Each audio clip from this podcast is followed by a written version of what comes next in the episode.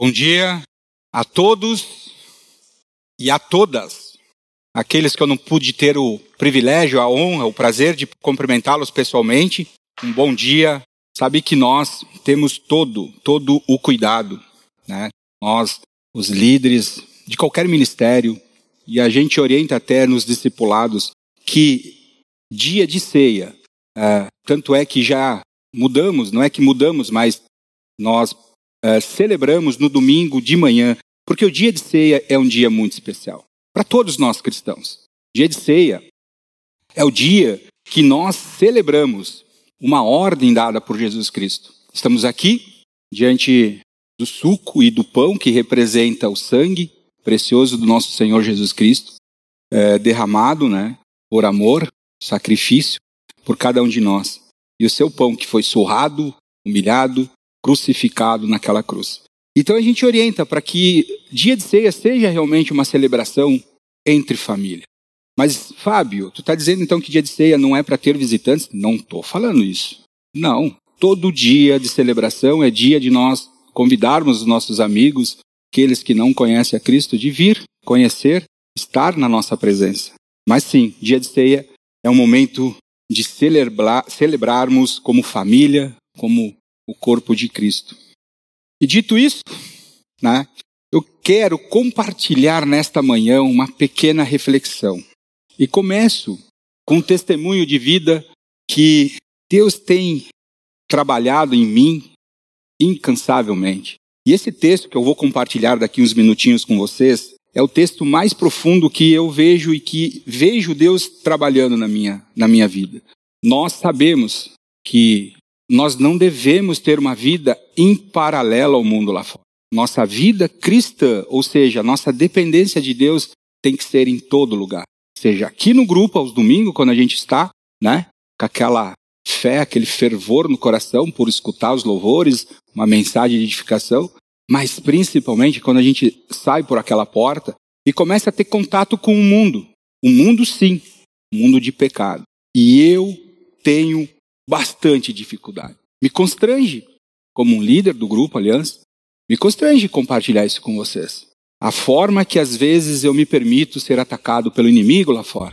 O meu trabalho é um grande, um grande argumento para que esse inimigo uh, me ataque.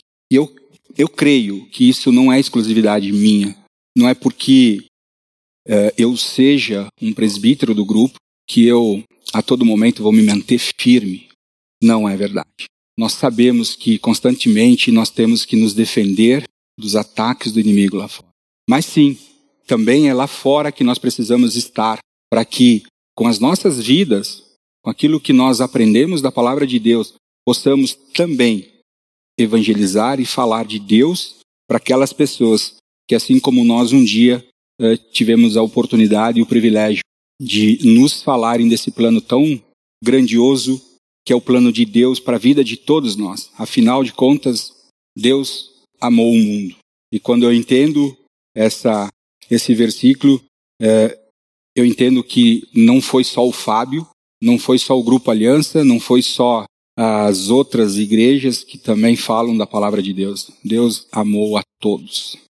E com isso eu começo com uma pequena frase, aliás, perdão, com uma pequena pergunta, e que ao longo dessa, dessa semana, da semana passada, eu buscando entender a Deus sobre o que eu deveria, como mensageiro de Deus hoje aqui na, na presença de, de vocês falar, muitas coisas eu coloquei, muitas coisas eu tirei dessa, desse, dessa minha mensagem, porque assim como Deus nos exorta, assim como Deus nos disciplina sobre a nossa conduta, nós como cristãos, nós também devemos é, falar para as pessoas que nos cercam, as, as pessoas cristãs, sobre as disciplinas que Deus, sobre a, aquilo que Deus nos ensina na palavra de Deus. E é por isso que eu pergunto para vocês: como está a pureza do nosso coração?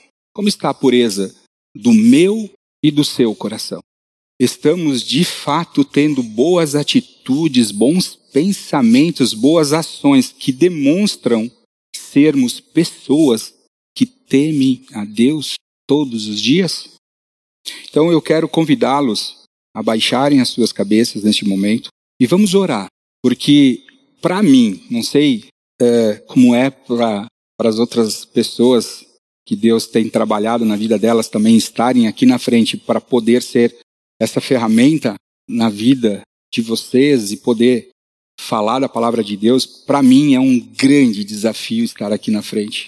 E eu quero que, que Deus capacite a mim, mas acima de tudo, faça me fazer entender para que vocês também possam sair daqui edificados. Pai, quero, nesse momento tão precioso, nesse dia tão maravilhoso, dia que nós celebraremos a ceia do Senhor, esta ordem que o Senhor nos deixou e teremos o privilégio um dia, ó Pai, de celebrarmos em tua presença, Senhor. Mas nesta manhã nós te pedimos, Senhor, que o Senhor nos ensine, nos mostre, nos diga aquilo que o Senhor tem já preparado para este grupo, Senhor, para essas pessoas, em especial para mim, Senhor. Me use como mensageiro, me use como ferramenta em tuas mãos. Que não seja os meus lábios, que não seja as minhas palavras, Senhor, mas sim tua palavra, Senhor. E queremos de fato, Senhor, sem sombras de qualquer dúvida, queremos de fato aprender, ó Deus. Senão, ó Deus, não seria, não teria sentido algum, ó Pai, nós estarmos aqui nesta manhã, Senhor. Então use esse momento profundamente nas nossas vidas, Senhor. E que nós possamos sair daqui, Senhor, entendendo, e mais do que isso, Senhor, aplicando, colocando em prática. Oramos em teu nome, Senhor Jesus Cristo. Amém. Então, queridos, como está a pureza do nosso coração? Quero compartilhar com vocês o texto de Mateus 15, do versículo 1 até o 20. Talvez um texto muito conhecido por todos nós. É um texto onde que, mais uma vez, esses homens maldosos, chamados de fariseus, mestres da lei, líderes religiosos, colocam a Jesus uma, um forte questionamento. Então começa assim: então, alguns fariseus e mestres da lei, vindos de Jerusalém, foram a Jesus e perguntaram: Por que os seus discípulos transgridem as tradições dos líderes religiosos, pois não lavam as mãos antes de comer? Respondeu Jesus. E por que vocês transgridem os mandamentos de Deus por causa da tradição de vocês? Pois Deus disse: Honra o teu pai e tua mãe, e quem amaldiçoar seu pai ou sua mãe terá que ser executado. Mas vocês afirmam que se, algum, se alguém disser ao pai ou à mãe que qualquer ajuda que eu poderia já dar, dediquei a Deus como oferta, não está mais obrigado a sustentar seu pai. Assim, por causa das suas tradições, vocês anulam a palavra de Deus. Hipócritas. Bem profetizou Isaías acerca de vocês, dizendo: Este povo me honra com os seus lábios, mas o seu coração está longe de mim. Em vão me adoram, seus ensinamentos não passam de regras ensinadas por homem. Jesus, Jesus chamou para junto de si a multidão e disse: Ouçam e entendam. O que entra pela boca não torna o homem puro, mas o que sai de sua boca, isso sim, torna o homem puro. Então os discípulos se aproximaram e perguntaram: Sabes que os fariseus ficaram ofendidos quando e ouviram isso? E Jesus responde: Toda planta que meu Pai celestial não plantou será arrancada pela raiz. Deixe-nos, eles são guias cegos. Se um cego conduzir outro cego, ambos cairão em um buraco. Então Pedro pediu-lhe: Senhor, explica-nos explica a parábola. E Jesus continua: Será que vocês ainda não conseguem entender? Não percebem que o que entra pela boca vai para o estômago e logo após é expelido? Mas as coisas que saem da boca vem do coração. E são essas que tornam o homem impuro, pois o coração, pois do coração saem os maus pensamentos, os homicídios, os adultérios, a imoralidade sexual, os roubos, os falsos testemunhos, as calúnias, as fofocas, as mentiras, as murmurações, a ira, a raiva e tantas outras mais. Essas coisas sim tornam o homem puro, mas o comer sem lavar as mãos, essa não. Essa não torna o homem puro. Esse texto tocou muito forte no meu coração. E para mim, para mim, tem sido um norte. Principalmente a segunda parte, quando Jesus fala com os seus discípulos. E é por isso que eu quero dar aqui uma, uma fazer uma pequena reflexão em duas partes nesse texto. A primeira, Jesus com os fariseus. A segunda, Jesus com os seus discípulos. E de novo, mais uma conspiração contra Jesus. Mas qual era o significado dessa tradição, desta cultura judaica? Diz assim: a lavagem das mãos era um símbolo de santidade e consagração. Deus ordena que os sacerdotes lavem as mãos e os pés antes de entrarem na tenda do encontro, no tabernáculo. Isso para eles não morrer. Ou seja, essa era uma tradição, uma cultura. E esse texto, se vocês querem se aprofundar bem e entenderem é, profundamente o propósito, está lá em Êxodo, está lá a partir do capítulo 30, mais especificamente versículos 17 ao 21.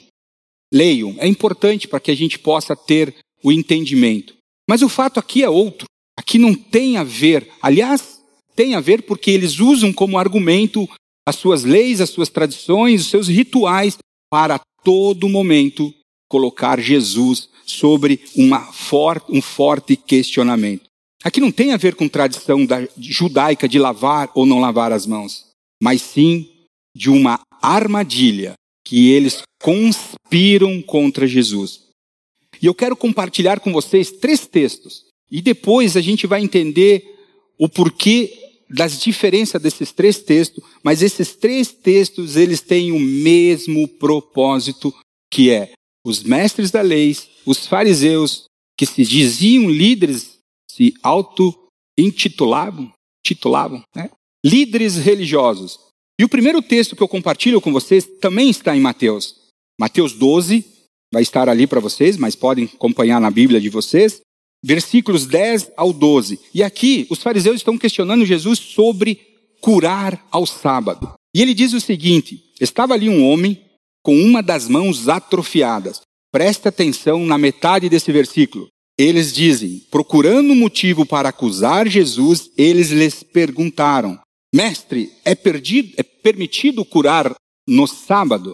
E Jesus respondeu: qual de vocês, se tiver uma ovelha e ela cair em um buraco no sábado, não irá pegá-la e tirá-la de, tirá de lá? Quanto mais vale um homem que uma ovelha?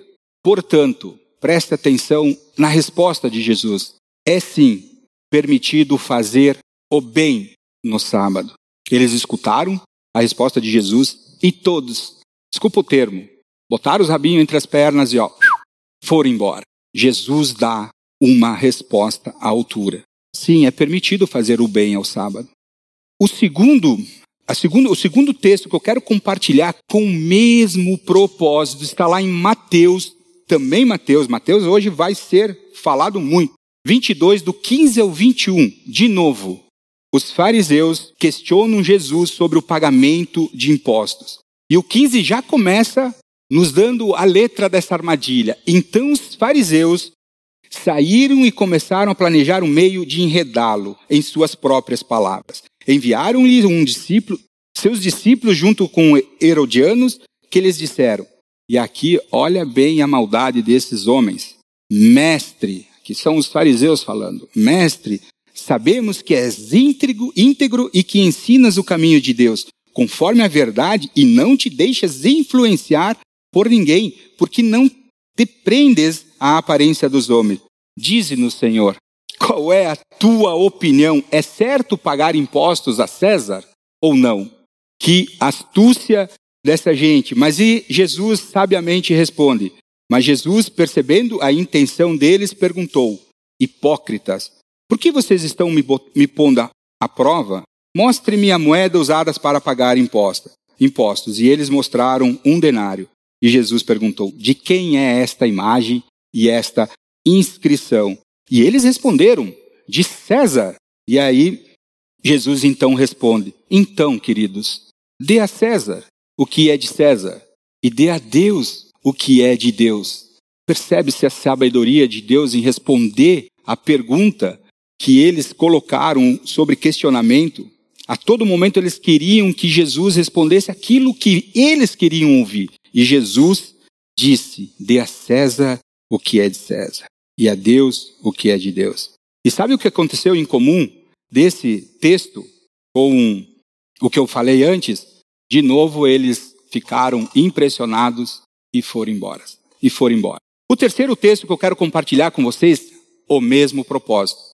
Não é ser repetitivo, está na palavra de Deus, está lá em João, capítulo 8, do versículo 1 até o 11, e de novo Jesus sobre questionamento, sobre, eu não quero dizer a pressão, porque Jesus jamais se sentiria pressionado, mas ele sobre esse, essa insistente armadilha que os fariseus queriam colocá-lo à prova, colocá-lo. E aqui é sobre a mulher adúltera. Aliás, abro aqui o parente para dizer que é um texto muito famoso e muitos não conhecem esse contexto, mas até nós às vezes usamos o versículo 7 desse desse desse texto para nos defendermos de qualquer falha, né? Atire a primeira pedra, quem não tiver nenhum pecado, não é assim? Como é fácil, né? Os mestres compartilho com vocês o texto a partir do, do versículo 3, não do 1, do 3. A partir do 3. Os mestres da lei e os fariseus trouxeram-lhe uma mulher surpreendida em adultério. Fizeram-na a ficar de pé diante de todos. E disseram a Jesus: Mestre, esta mulher foi surpreendida em ato de adultério. Na lei, Moisés nos ordena apedrejar tais mulheres. E o Senhor, o que diz? Eles estavam usando essa pergunta como armadilha a fim de terem uma base para acusar. Mas Jesus inclinou-se, começou a escrever no chão com o dedo, visto que continuavam a interrogá-lo, ele se levantou e lhes disse: Se algum de vocês estiver sem pecado, que seja o primeiro a apedrejá-la ou a tirar a pedra nela. Jesus inclinou-se novamente e continuou a escrever no chão. Os o que ouvi, olha essa parte. Os que ouviram foram saídos um de cada vez, começando pelos mais velhos, e Jesus ficou a só com a mulher em pé diante dele. E então Jesus colocou-se de pé e perguntou à mulher: Mulher, onde eles estão? Ninguém a condenou? E ela disse: Ninguém, Senhor, ninguém a, a, me condenou. Então Jesus declarou a essa mulher: eu também não a condeno. Agora vá e, e abandone a sua vida de pecado. Esse texto ele é muito conhecido justamente pelo versículo 7, onde que é, a gente usa muito esse texto para se defender, atire a primeira pedra quem não tiver nenhum pecado, mas o contexto ele é muito profundo. E aqui de novo, o que que tem em comum? Eles saem devagarinho e vão embora. Aqui começa pelos mais velhos e vão embora. E quando Jesus olha para essa mulher, não está mais ninguém à frente de Jesus. E por que tamanha perseguição? Será que eles não suportam o fato de Jesus ser tão poderoso? Será que é porque Jesus se dizia o próprio Filho de Deus e isso fazia com que eles se sentiam menos filhos de Deus, se é que eles se diziam que em algum momento eram filhos de Deus? Dois, porque Jesus podia fazer muitas coisas que eles não podiam fazer, e de fato Jesus fazia de fato muitas coisas que eles não faziam, que eles não podiam fazer, ou porque Jesus era muito popular ao povo, mais do que eles eram. De fato, esses três pontos eram o que pegava firmemente nessa constante conspiração. Eles não admitiam o fato de Jesus ser sim tão poderoso e de mais de Jesus fazer tantos milagres. A Bíblia fala também em Mateus, lá em 23, que esses, fazer, esses fariseus, tudo o que eles faziam eram para serem vistos pelos homens. Gostavam de lugar de honra nos banquetes e dos assentos mais importantes nas sinagogas. E de serem saudados nas praças e de serem chamados de quê? De mestres. Sim, esse povo maldoso, assassino, tinha inveja de Jesus. E era por isso que constantemente, assim como a gente viu nesses três, nesses três textos, eles colocando Jesus sobre forte questionamento, uh, colocando armadilhas para pegar Jesus, porque daí eles teriam argumentos para de fato condenar Jesus. Até tem a questão de Lucas, uh, capítulo 23, uh, no versículo 8, ali, quando Jesus está sendo questionado por Pilatos, na verdade não é questionado, interrogado por Pilatos, é, eles descobrem que Jesus pertence à região da Galiléia e Pilatos manda Jesus a Herodes. Vocês lembram que eu falei isso na última mensagem? É tão interessante esse texto porque Herodes fala que ficou tão feliz, mas tão feliz de ver Jesus Cristo, porque fazia tempo que ele queria conhecer Jesus Cristo. Inclusive, nesse, nesse texto, ele esperava Jesus fazer milagres. Então, isso era o que pegava fortemente esses fariseus. Eles tinham uma tremenda inveja de Jesus. Mas, queridos, voltando para Mateus, Mateus 15, porque nós estávamos em Mateus. Aqui tem um fato muito diferente. Aqui, Jesus, ele não só responde a esses fariseus e faz com que a sua sábia resposta faz com que eles vão embora. Jesus condena firmemente as atitudes de Jesus. Jesus, obviamente que nos outros textos também chamou eles de hipócrita, mas aqui Jesus chama eles de hipócrita, verdadeiros líderes religiosos. No versículo 13 ele diz: E por vocês transgredirem os mandamentos de Deus, e vocês que transgridem os mandamentos de Deus por causa da tradição de vocês, eles, Jesus contestando, no versículo 5 ele, diz, no 5 ele diz: Vocês afirmam que não estão mais obrigados a honrar os seus pais, ou seja, o pai e a mãe de vocês, pois dizem que já estão ofertando a Deus, e aí vocês se livram desta, desta ordem de Jesus Cristo. Aliás, essa ordem de Deus, como assim? Como assim que vocês anulam a palavra de Deus por causa dessas, desses seus rituais, dessas suas transições? E essa aqui é a diferença. Sabe por quê? Porque quando Jesus fala, dê a César o que é de César e a Deus o que é de Deus, eles viram as costas e vão embora. Quando Jesus diz, atire a primeira pedra quem não tiver nenhum pecado, eles viram as costas e vão embora. E quando Jesus diz, sim, é permitido fazer o bem ao sábado, eles viram as costas e vão embora. Aqui, Jesus chama a multidão e diz, ouça e entendam. E aqui, nesse texto, não diz, que eles saíram e foram embora. E Jesus clama, prega a verdade à frente desses fariseus. Ele diz: Jesus chamou para junto de si a multidão e disse: Ouçam e entendam, não é o que entra pela boca que torna o homem puro, mas o que sai da sua boca é o que torna o homem puro. E Pedro pede para que ele explique melhor esta parábola. Aliás, alguns versículos antes, eu não anotei aqui, Jesus, ah, Pedro fala para Jesus: Olha, Senhor, eles ficaram um pouco irritados aí com o que o Senhor disse aí. E aí ele chama esses mestres da lei de cegos, guias cegos. Um cego que guia outro cego, acabam todos no buraco. Por quê? Porque Jesus cansa. Aqui Jesus ensina a verdade para esses fariseus. Ponto final. Aqui sim, Mateus 15, do capítulo 1 até o 20, Jesus é questionado, Jesus é colocado uh, sobre uma armadilha, mas ele não arreda o pé. Será que vocês ainda não conseguem entender? perguntou Jesus. Não percebem que o que entra pela boca vai para o estômago e mais tarde é expelido? Mas sim, as coisas que, a, que vêm da boca, mas as coisas que, que saem da boca, desculpe, essas sim vêm do coração. E são essas coisas que tornam o homem puro. E por que que no início eu comecei falando que eu queria dar um testemunho da minha vida? Porque é justamente isso que eu descobri em mim como cristão, que eu devo controlar o meu coração. Que é o meu coração que controla as minhas ações, é o meu coração que controla a minha boca, é o meu coração que controla os meus testemunhos, é o meu coração que tem um poder sobre as minhas ações. E aqui Jesus e eu creio que seja na frente daqueles homens maldosos, daqueles homens assassinos, uh, ensinou. Tem a ver, queridos, com uma transformação genuína do nosso coração. Aí eu quero perguntar para vocês: se eu e você, se nós todos aqui temos real conhecimento de o que Jesus veio fazer entre nós, o que Jesus veio fazer entre nós. O que o Evangelho de Deus, a palavra de Deus, nos ensina através da vinda de Jesus entre nós.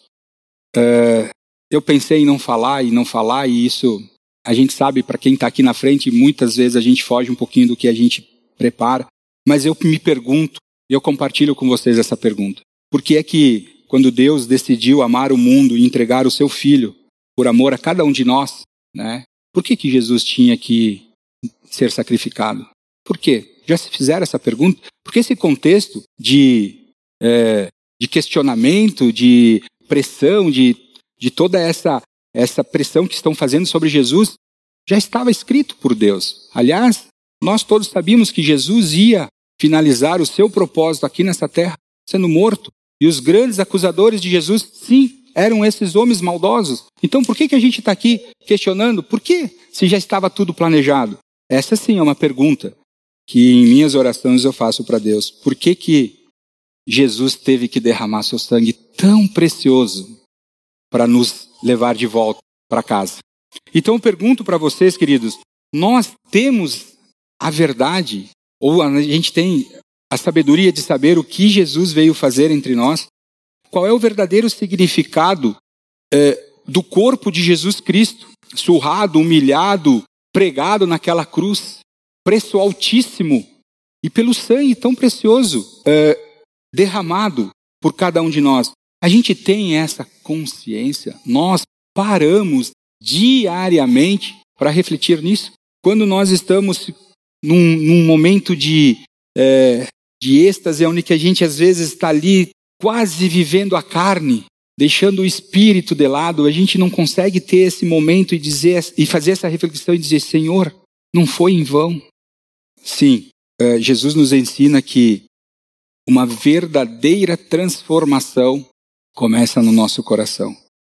Uma verdadeira transformação impacta em um coração puro, em um, um coração com compaixão, dedicação ao próximo um coração com paciência, com humildade, um coração que é digno de perdoar. Todos esses atributos são reflexos de, um de uma verdadeira transformação. Sim, Jesus foi questionado por, por seus discípulos não lavarem as mãos, e o propósito dessa tradição era pela impureza. Mas o que Jesus quis nos ensinar a partir do versículo, a partir do versículo 10, é que, queridos, tudo tudo sai do nosso coração. Nada, nada sai por um outro lugar. Não é pelo, pelos pés, não é pela, pelos olhos, não é pela boca, tudo sai do nosso coração. Todos esses atributos são reflexos de uma verdadeira transformação. Salmo, capítulo 51, versículo 10, diz que: Cria em mim um coração puro, ó Deus, e renova dentro de mim um espírito estável. Esta é a palavra de Deus que conforta o meu coração e que eu quero de coração que vocês entendam para que vocês possam ter esta base, que vocês possam ter isso no coração de vocês. Cria em mim um coração puro, ó Deus. Percebe-se que não é por nós. Não, jamais, nunca foi por nós. Sempre será por Deus. Nunca vai ser por nós. Quem aqui acha que tem força suficiente para manter o seu coração digno de qualquer coisa, está caindo numa armadilha e uma armadilha de morte. Cria em mim um coração puro, ó Deus. Precisamos, queridos. Essa pergunta eu faço para mim, mas eu compartilho para vocês. Precisamos urgentemente. Alguém sabe o significado da palavra urgente? Não? Urgente mas é urgentíssimo. Isso significa para agora, para hoje, antes de nós levantarmos das nossas cadeiras e virmos aqui na frente para pegar os elementos, nós precisamos reavaliar o nosso coração. Sim, isso é constante, é todos os dias. Ai, Fábio, mas espera aí, eu tenho a Deus, eu sei que sim, eu também tenho a Deus. É Ele que me dirige, é a fé, a minha esperança, é o amor nele que me dá força para continuar. Mas a gente precisa constantemente, a todo momento. Eu não vou dizer a toda hora, eu não vou dizer a todo minuto, eu vou dizer a todo segundo. Avaliar, entregar a Deus o nosso coração. Para nós cristãos, a nossa formação ela é diferente. Sim. E é motivo de muita alegria isso. É motivo de muita honra, muito privilégio para nós, porque a nossa formação ela vem de Deus. Ela não vem do meu trabalho, ela não vem da minha família, ela não vem das coisas que eu busco incansavelmente, muitas vezes, conquistar. Não, queridos. A minha formação, ela vem de Deus e ela é transformadora. Senão nós estaríamos, como cristãos, perdidos. Eu não gosto de dizer que o mundo lá fora está perdido. mas eu gosto de dizer que isso é uma realidade. Depende de cada um de nós mudar esta, este, este formato do mundo lá fora. Sim, cabe a nós. Essa é a missão que Deus colocou nas nossas vidas como cristão. Eu aceitei a Jesus como Senhor e Salvador da minha vida. Ok, qual é a missão? Vão e façam discípulos de todas as nações. Perfeito. O mundo lá fora está perdido. Essa é a realidade. Mas e eu, como cristão? Nós, como cristão, avaliamos o nosso coração. Eu quero ler uma frase que eu achei muito forte, que diz assim: a, religi a religião sempre teve muitas dificuldades em conciliar a aparência com a essência da transformação do coração do homem através do Espírito Santo. Vou explicar. A religião sempre teve muita dificuldade. A gente tem como cultura, como costume, pedir para outra pessoa: de que religião você é? De que religião você. Então isso está inserido na nossa cultura. A gente sabe existe uma religião. Mas sim, nós não devemos ser religiosos. E qual é a explicação? Simples: a religião é somente a aparência. E ponto final. Na religiosidade você não tira mais nada, nada a não ser a aparência. Não existe nada espiritual quando você vive uma vida religiosamente, religiosa. Agora, conversão verdadeira, sim, essa traz a essência da transformação do coração do homem através do quê? Do Espírito Santo. Ou seja, eu tenho que tomar cuidado até com isso na minha vida cristã, de não ser um cristão religioso, mas ser um cristão temente a Deus. Ou seja, meus queridos, este é o grande risco que corremos todos os dias de vivermos uma vida miseravelmente religiosa, ao invés de termos um profundo e verdadeiro, verdadeira transformação através do Espírito Santo. E complemento, ao invés de nós termos uma verdadeira e profundo relacionamento com o nosso Deus. E calma, não é exclusividade de ninguém. Isso é intimamente de cada um. Eu busco a Deus, eu não dependo da minha esposa, não dependo uh, do meu discipulador, do meu líder de ministério. Não. É eu e Deus. Tem uma frase, que é bíblica, inclusive, que é muito famosa, e eu acredito que vocês já devem ter falado isso, ou até mesmo escutado, que diz assim: Deus conhece o meu coração. Sabe o que tem de profundidade nessa, nessa frase? É impressionante. Ela é verdadeira. Deus conhece o meu coração. E é por isso que nós, muitas vezes, vivemos um ciclo de vida, dependendo de nós mesmos. Só que tem um detalhe: nós não enganamos a Deus. O dia que eu disse sim eu aceito a Jesus como meu Senhor e meu Salvador, eu fiz eu fiz um laço com Deus, uma intimidade pura, verdadeira com Deus. E tem um detalhe, eu chamei Deus para vir viver em mim, e isso, e isso tem valor profundo, e é assim com todos nós. E aí eu pergunto para vocês, como está a pureza dos nossos corações? Jesus fala aqui aos seus discípulos que do coração sai toda a impureza, é claro, mas ele não está falando para cada um de nós. Ele está falando para as pessoas que não têm a Deus, para aqueles fariseus, aqueles mestres da lei, aqueles homens maldosos, assassinos, e que eu creio, eu creio muito que, que muitos se salvaram, inclusive, aceitando a Jesus. Até tem a história de Nicodemos, onde que Jesus fala para Nicodemos, olha a tamanha ignorância desses homens, que ele precisava nascer de novo, ele disse: Como assim nascer de novo, mestre? Sim, nascer de novo. É isso que Deus nos propõe. E é por isso, queridos, que eu digo para vocês que Deus conhece o meu coração, até mesmo mais do que eu mesmo. Muitas vezes eu escondo de mim aquelas coisas que eu não quero que Deus enxergue. Eu me engano profundamente. E por isso, nós entramos nesse espírito de ceia.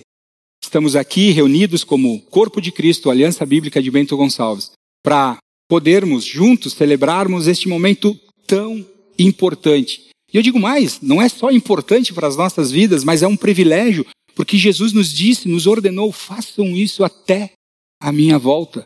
E é esse o meu propósito. Quem aqui tem a coragem de levantar a mão e dizer que não é o propósito de você que Jesus volte? Hoje, ou amanhã, ou talvez ao tempo dele? Não, não. Se tem uma coisa que eu gosto de compartilhar quando estou ao lado do Predebon, nem compartilhei isso com ele, é às vezes que ele me diz que ele vai ser arrebatado. Às vezes eu não tenho essa mesma fé de acreditar nisso, que Jesus vai vir ainda na minha geração. Mas nós precisamos diariamente ter esta fé, esta esperança de sermos arrebatados, de Jesus vir antes de que a morte e a morte de corpo me leve. Então, meus queridos, diante desses elementos, do suco que representa o sangue do nosso Senhor Jesus Cristo e do pão que representa aí sim o corpo, né? Surrado, humilhado, crucificado naquela cruz. Pensando nisso, eu quero pedir para que vocês avaliem os seus corações. Que nós possamos agora nos colocar diante de Deus, fechar os nossos olhos e meditar nessa palavra. Por que é que Jesus tão firmemente deixou essa mensagem para nós sobre a profundeza do nosso coração? Porque eu digo para vocês, se você tem o controle sobre o seu coração e esse controle você entregou nas mãos de Jesus, eu quero fazer o convite mais maravilhoso que eu possa fazer para vocês. Que vocês venham, se sirvam desses elementos e participem juntos, como uma família da ceia do Senhor. Pai, eu, eu quero te agradecer, Deus, porque como é maravilhoso entendermos o teu propósito para as nossas vidas. Como é maravilhoso sabermos desta, desta esperança, deste amor que o Senhor tem nos derramado. Como é maravilhoso, Senhor, poder esclarecer aos nossos corações que tudo vem de Ti e que nós somos 100% dependentes de Ti. Depois que o Senhor, através do Teu Espírito, veio habitar em cada um de nós, tudo mudou. E como é maravilhoso confiar e poder saber, ó Deus, que nós podemos sim dizer que não é mais por nós, mas sim pelo Senhor. E isso, e isso, Senhor, é mérito teu, somente teu, porque o Senhor é o nosso Deus. E sim, Pai, queremos também dizer que o Senhor trabalhe nos nossos corações, que nós possamos sair aqui, daqui hoje de manhã, desta celebração, e sim começarmos a refletir mais sobre teu amor, sobre os teus ensinamentos, sobre aquilo que verdadeiramente eu quero colocar dentro do meu coração. E mais, Pai, que nós possamos refletir se aquilo que está saindo da nossa boca, ela reflete a tua existência em nós, Pai. E é por isso que nesse momento nós queremos sim consagrar, celebrar este momento de ceia, ó Deus, na tua presença. E oramos em nome de Jesus.